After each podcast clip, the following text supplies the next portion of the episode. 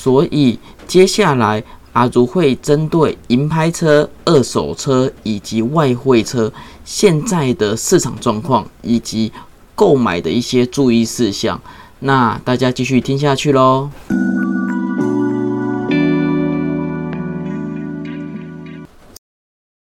他们的拍卖流程是属于让像二手车商，他们有会员制，然后他他们平台是供给大部分的二手车车商他们去做拍卖动作，嗯，然后他们竞拍下来的车子就是他们大应该这个可以说是他们二手车里面车行里面摆的汽的车子最大的来源。你说银拍吗？对，银拍你说车行直接跟，诶应该说车行直接跟银行买这样子吗？拍卖，他们有一个平台是用来做那些，比如说，哎、我车贷还不出来，被银行拖回去，嗯然后他们在银行里面，他们也会有一个平台，嗯，然后把他这些车子把它拍卖出去，他们才能换现金。那个平台是统一，就是是银行自己的平台吗？其实你要说银行自己也也不能说是银行自己，他们就是有一种，诶、另外银行拍的拍的拖回来那些欠欠车款的车子，他们会把车子留到一个平台上面，嗯，然后这个平台是属于让车行他们有，应该说这个平台是会员制。嗯啊，一般我们要买中古车的人，一般的我们一般用车的人其实没有什么机会接触到它。哦，所以我我我们一般用车人是没有办法去标的。对，因为它除非也是可以去标，可是一般的人不会这样做，因为你要会员制，哦我就买这一台车而已，我没有必要缴这个会员。哦，了解。对对对就是那个平台的会员，然后他也是要会费跟年费多少钱？对对对，所以我为了买一台中古车，哦，划不划算？没有什么，其实没什么意义啊，所以没有人会这样做啊、所以这是银银拍的对，部银拍这一块。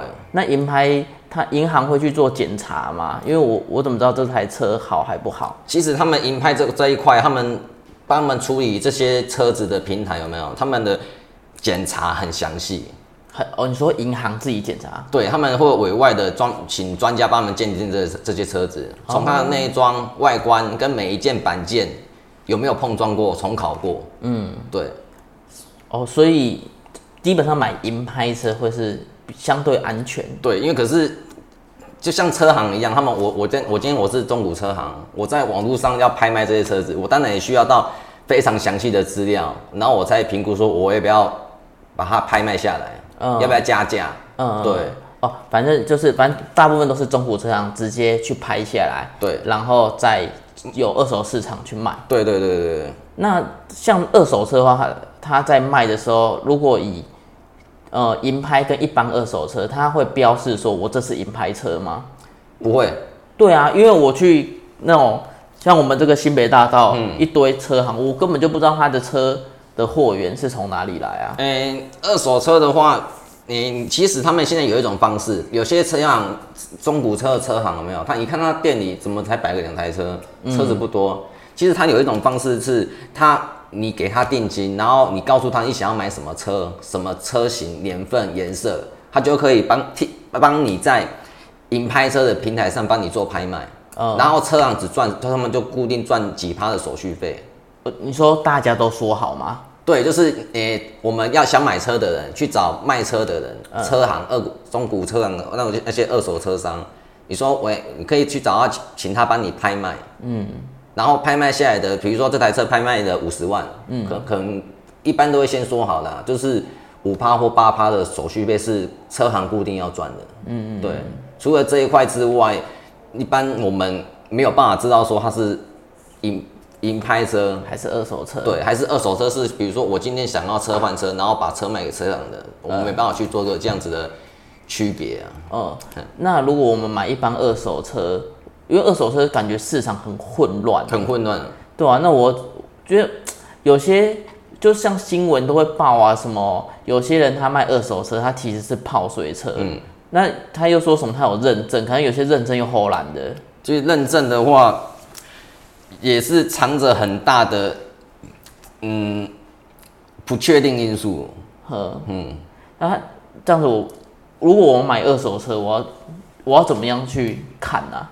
嗯，二手车其实二手车的水很深，然后它很多地方，而且现在外面有些板喷厂，那个在修钣金的那么厉害的哦，那鬼斧神工，车子大众，有办法帮你修到说吼看不出来，连木凿痕迹，这的那种钣很优秀的钣金厂非常的多。优秀的钣金厂。对，啊，其实买中二手车来讲的话，基本上我们又只只能说找比较可靠的认证单位。呃，例如，诶、其实因为有一个叫我所知道叫叫克克诶克莱因认证，嗯它是属于国际的，嗯。它的认证的他们的评价就是水准就是比一般的高很多很多，嗯，可是问题是认证的时候就贵，哦，因为它还要一个认证费。对，认证费，嗯，嘿，啊，再来就是如果只是一般的像 Toyota，其实你去认证还会被人家笑。就你这没有必要你这你这个车没没多少钱，我们这个都是双 B，按照什么那个玛莎拉蒂才在这边认证啊，嗯所以我也遇过说去那边还要被笑的。你说 Toyota 被认证还要被对，笑？我就我想要去那边认证，他说你这个车还大家都会对你投投向那个异样的眼光。哎、我觉得你这样是不是可以做一个服务啊？你要不要就是 陪人家去买中古车？其实蛮多的，蛮多人都会说想要找中古车、二手车。对啊，因为好像市场上，其实大家现在买二手车的时候，大部分都是哦，例如我跟阿卢是朋友，嗯然后说哎呀，卢你们帮忙一下，还有帮我看一下这台二手车可不可以？其实我们在那边遇到蛮多的。对啊，你你要不要做这服务啊？那可能出个一场，可能其实我我的客户如果说想要多少钱这样？嗯其实如果说我的客户的话，他想要车换车嗯的话，基本上我们都做服务的啦。嗯啊，我都会佛佛系我玩家哎、就请他把车子开到我店里，然后我嗯帮他把车子顶起来，然后里里外外大概看一下。嗯哎，这这是我们都做做服务的啦。可是有些中古车行他不不会让你开走啊。如果说你看不让你开走这种，基本上你你也不太需要买了。哦你你说大部分中古车行它可以让你开走吗？诶、你要跟卖车的预约，嗯大部分如果说这台车是完全没问题的，他很乐意那你开回去好好检查一下。哦，是啊、对，所以基本上如果我买车，嗯他愿意让我开走，我我应该可以判断他算是一个良心卖家。诶、这台车是车况还可以接受的车。如果这台车的车况是非常的糟，它它经不起考验，他他绝对不会愿意说你开回去，诶、预约说约约定在哪一间保养厂啊，请保养厂的师傅帮你检查，或是把车子顶起来看底盘。嗯他们会不敢做啊。哦一顶起来，他看到万一底盘什么那个漏油的漏油，然后盖坏的漏坏的话，你觉得这台车还卖得出去吗哎、？这个我真的不知道，我都以为说我去可能车行看一看，他可能嗯让我出去开个一圈，一然后就决定说要要要买不买。一般车中古车行，你你比如说你现在马上现现现在没有没有跟他事先联络过，你要去找他看车，嗯。他基本上只会让你在他们的车厂里面看他们的车而已，嗯，他不会让你有机会开出来，对啊，对，因为他们的车有些是没有牌的，哦，他们要到、哦对对要交车才会领牌，对，对啊，那我觉得你可以做这服务哎，就 对吧？你陪那个人去，然后收收个那个服务费这样子。是我们这个是做服务的啦，就可是因为我有时候我也忙，没有办法哦走说、不开对，走不开啊。嗯哎，我觉得你可以做高端的啊、高端的其实有些人可能要买玛莎拉蒂，嗯啊，可能请你出去做细节检查，可能收个一万两万。我觉得如果买得起这样子等级的车，搞不好他们是愿意的欸。他们是会愿意，可是我不愿意啊。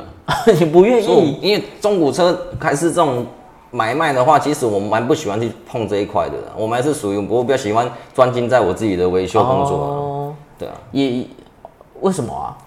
嗯嗯，不知道哎，就还没有想还没有想到说那要要做那一块啊，哦，觉觉得好，感觉很多很多的需求哎。是真的蛮多的。嗯就基本上我大部分都会跟他讲说，你你找大部分我就直接交代说你，哎、你可能比如说这台车是比较高价的，嗯，你一定要有什么样的等级的认证。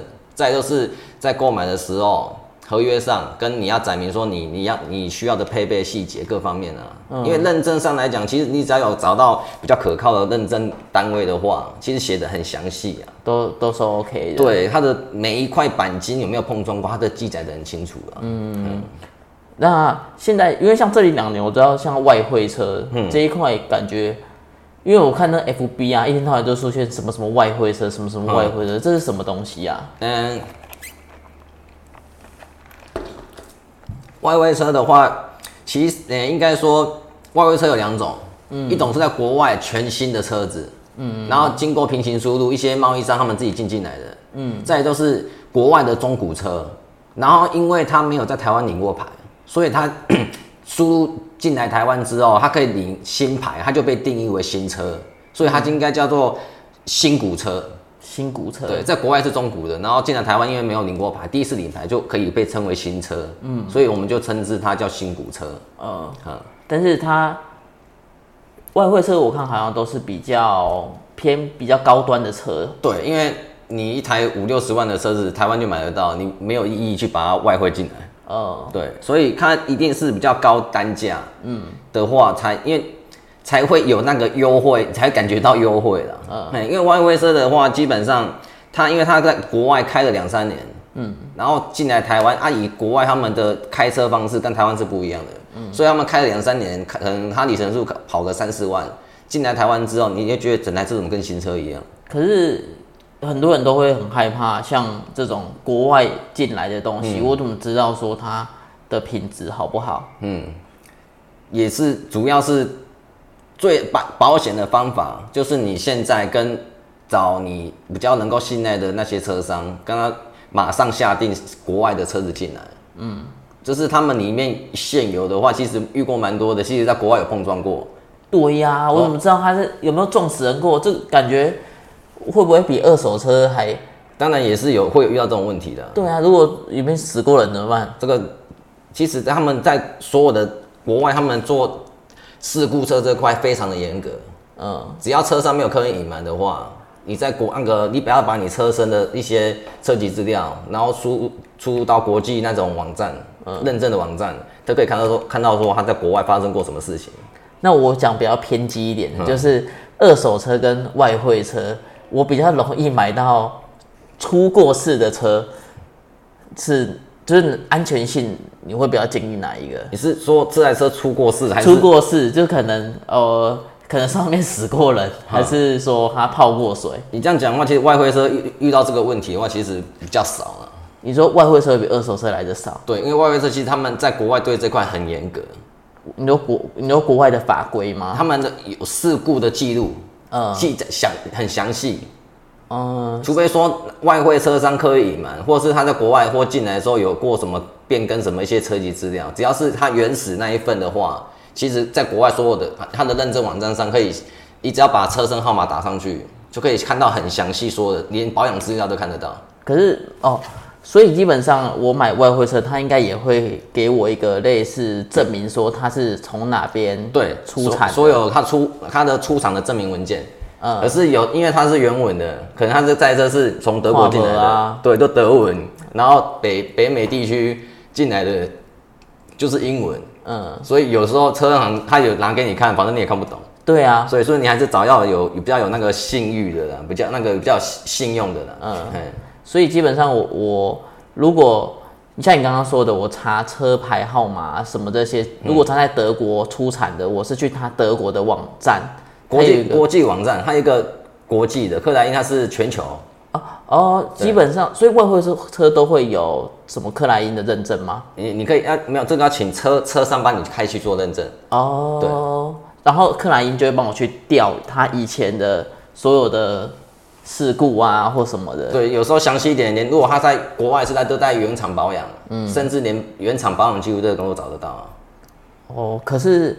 像你刚刚讲的这些认证啊，我们这种如果一般小资族，嗯，我们就不会开到双 B 啊，我们就开头油塔，嗯，那那怎么办啊？我们再挑，如如果二手，因为外汇车基本上不会买头油塔，呃，也呃也是有了，可是他买的外汇车头油塔是也是百万等级哦，就就是另外就是高端的，对高端的。那我们这种小资要买，因为可能买新车觉得贵，嗯，啊，可能预算又可能只有四五十万，嗯。这样子，我你会有什么样的建议？说我们在买车要怎么买？是要买新车好，还是说要怎么挑？嗯，怎么挑？新新车当然是最没有问题的啦。嗯，以我们以它的妥善率来讲，然后中古车来讲，其实如果说一般我们要买中古车，大概买个新车。比如说新车要七十万八十万，嗯，你的预算大概就有四十万，嗯，所以我们只能找大概在五年左右的车的车子，嗯嗯嗯。然后我们在买车其实蛮比较需要注比较出街的一些鉴定方式，就是看它车上每一块板件上面的条码还在不在。哦，你说每一块的那个钣金上面都会有条码，对，保诶、隐形盖、保险那个叶子板，每一块门上面都有一块条码条码，哦是哦我都不知道哎对，它是藏在哪啊？那个很明显的，很明显的。哦是哦，对，你说在可能车门的某一个，某一个角落就会贴的。哦是哦，对，现在我们判定它，当然有条码不一定没撞过，因为鬼斧神工，对，可是没有条码一定有问题，哦没有就代表一定换过，对，一定有问题。啊。当然我不是说有条码就是 OK 的，嗯，对。啊，最重要的是没有条码一定有问题。但是如果以我们这种可能，例如说小资主四预算就四五十万，嗯，然后买一个二手车，那基本上如果他要去雕那个条码，应该也费用不，就那个就因为把它的难度增加很多很多了。呃，哦，就反正出街我们就会看条对，我码，们看一般都看条码，先看条码，嗯，然后看泡水方面，其实现在如果说车行有心要整理，嗯其实你们已经看不出来了。你说有心要弄我们，没有车，因为泡水车现在如果说你很详细的给它清洗过一番，呃，其实我们买泡水的，，对泡水车其实很难去发现。那怎么办？嗯，这个我就只能只能拜拜，对，这个就你要用拜拜了，很难啊。但当然，如大部分的车一之前会被遇到，就是他们清洗的不够小细节，嗯，对，才会被发现啊。啊，如果说现现在应该他们那种专业道高一尺魔高一丈，已经弄到真的叠对叠，已经有点泡水这这块是我比较没办法说用经验告诉说大家哈，从哪里去分辨了。就泡水的时候就真的要比较小心，就对对还是要找回可能比较有信誉的，有有信用，然后比较有商誉的车车行，有良心的啦。然后最好是他愿意让你开走，然后能够到你预约说试车啊，然后能够去你配合的保养厂帮你请技师帮你检查这样子。呃对啊，了解。那像你现你是汽修科相关进入的嘛？嗯，你会给这些人，就是不管是说，我觉得像我在访谈的时候就常遇到的是，例如我是呃资讯工程师，嗯，我想要转行换到汽修好了，你会有什么样的建议吗？嗯，不要想不开啊。不要想不开，不要去汽修科，那除非你很有很有兴对汽车这块非常有兴趣。嗯，对，就我很有兴趣，那我我你觉得我可以做什么准备？嗯，就做什么准备哦？嗯，看你是想要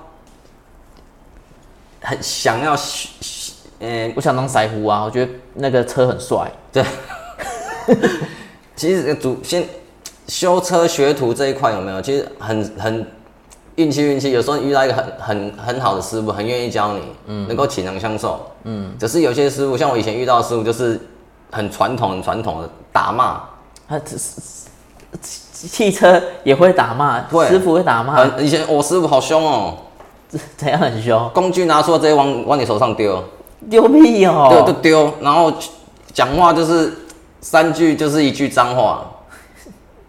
会会这样哦、有水准，有很就是遇到，如果遇到很好很好的师傅，我也遇过很好的师傅啊，嗯。他也是哎、你会你想学，我一定得教你。嗯，啊，有些那种师傅遇到的那种不好的，就你就会自己就在研究，再看，可能就这块路可能会走不远啊。就就很容易遇到挫折，对不对？对，所以那我在技术上能先做什么样的准备吗？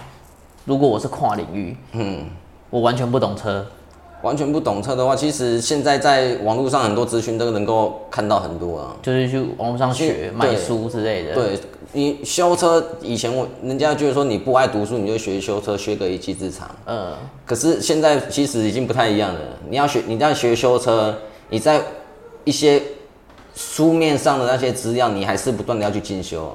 嗯，嗯，你才能够把这条路走远。怎怎么说？你像你现在已经是算老腮胡了，你还必须要一直持续进修也是不。断的要学习，不断的进修。为什么？因为感感觉修车不就是都好像差不多吗？嗯，不一，因为每年都有新车啊。现在很多像现在有什么 ACC 全速域，或是什么 BAS，嗯一些很多电子设备，呃，新出的都二二产品十十几年的车哪有这些东西？哦，对啊，跟什么胎压侦测器之类的东东西，十几年车根本没有这些设备啊。呃，所以你需要去知道说它的原理啊，它的一一些线路啊，那些啊怎么使用，怎样做维修，怎么测试。可是这样子车子的牌子这么多，然后一直在出新车，那你们不就要一直更新吗？对啊，就因为汽汽车维修这一块你不进步，你就是在退步，因为车子是不断的在出推推出新的啊，嗯，所以你要不断的进步自己，你能够还能够继续在这块领域上继续的经营啊。嗯，那另外一块就是，我觉得是创业吧，就是像很多可能跟你一样，当初可能他当学徒已经十年了，那他也很认真，嗯，那他想要自己出来开一个车厂，嗯，你觉得他要做些什么事前准备？因为像你刚刚有说，你一开你就就是傻傻的开嘛，然后但是刚开始的呃客户没有预期的多，嗯，那你会有什么建议吗？其实如果要开的话，诶、很多我我以前蛮多同行的，他们要开业之前，很多都会跑去原厂先待个两三年，哦，先原厂待两三，为什么？因为原厂的客户比较好带走啊。哦啊，被把 原 idea 把原厂的客户带走，你也不会觉得良心不安。哦，因为可你去你之前的外面的维修厂，你把你老板的客人带走，这个你老板还会跟你好才有鬼。嗯，对，所以很多都是先去原厂待个两三年，这个也弄蛮多客人的啦。这哦这个我们是开开玩笑讲讲的啦。好，没有，我感觉出你的诚意了。那资金呢？资金预就是像我，你刚刚讲说你刚刚花费这些料啊，这些设备设备可能就一百五十万了。嗯那我的周转啊这些，你觉得零零总总我大概要要怎么抓？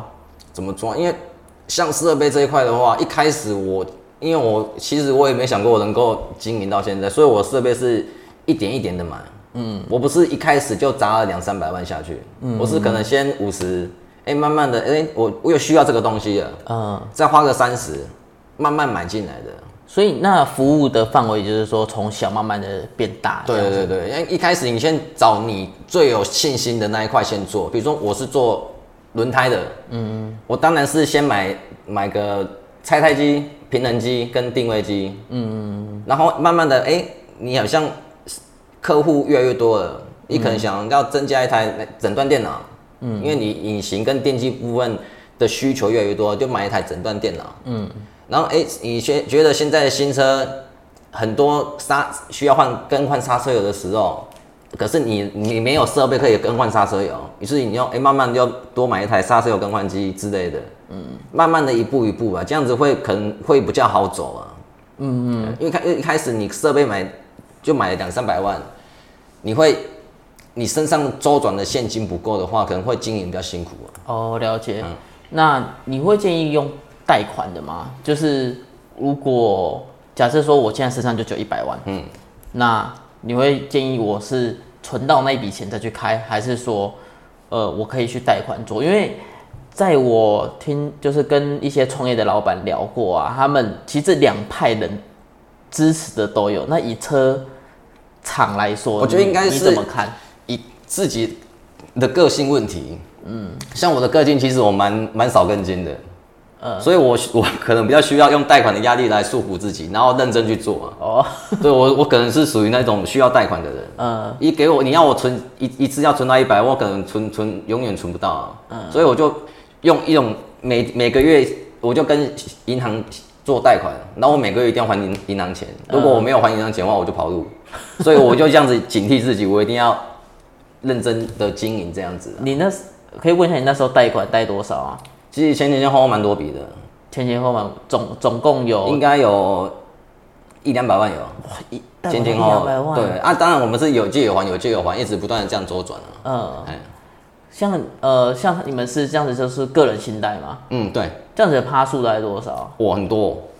很多，，对，从一开始，当然贷款这东西一开始你会哎、很便宜，还有什么什么优惠贷，什么什么3%滴滴啊，滴滴贷款什么的，对。嗯，到后来你你会不知不觉，哎到后来我都发现我怎么会贷到十几趴的，哦对呀、我有听，因为橘子，我觉得这个听到的它的浮动好大哦。对，很大，它就是你借越多，到后来它的贷那利率就一直不断的提高啊。哦，因为他认为你的负债量越来越对，大了。对啊，其实你贷款这部分你要自己去，你不要没有钱就觉得说，哎、没钱找银行借很好借的感觉。你要你要评估说自己能力还不还得起啊。嗯，对啊，就也要看一下当初如果他创业下去，他的业绩状况怎样对自己。去评估啦，因为这个东西就，当然你要存钱再创业，或者是你要跟银行借借钱创业，这个还是完全看个性。哦，嗯，因为像你是算是撑过来成功了，嗯，那如果有些人他现在创到一半，他遇到你可能当初一两年那时候的状况，嗯，你会，他他现在可能他就面临到说，可能他已经贷款了，嗯，他的贷款压力也很大，他也有家庭，你会建议说他可以以现在的市场继续撑看看，还是说他要做什么样的停损？嗯。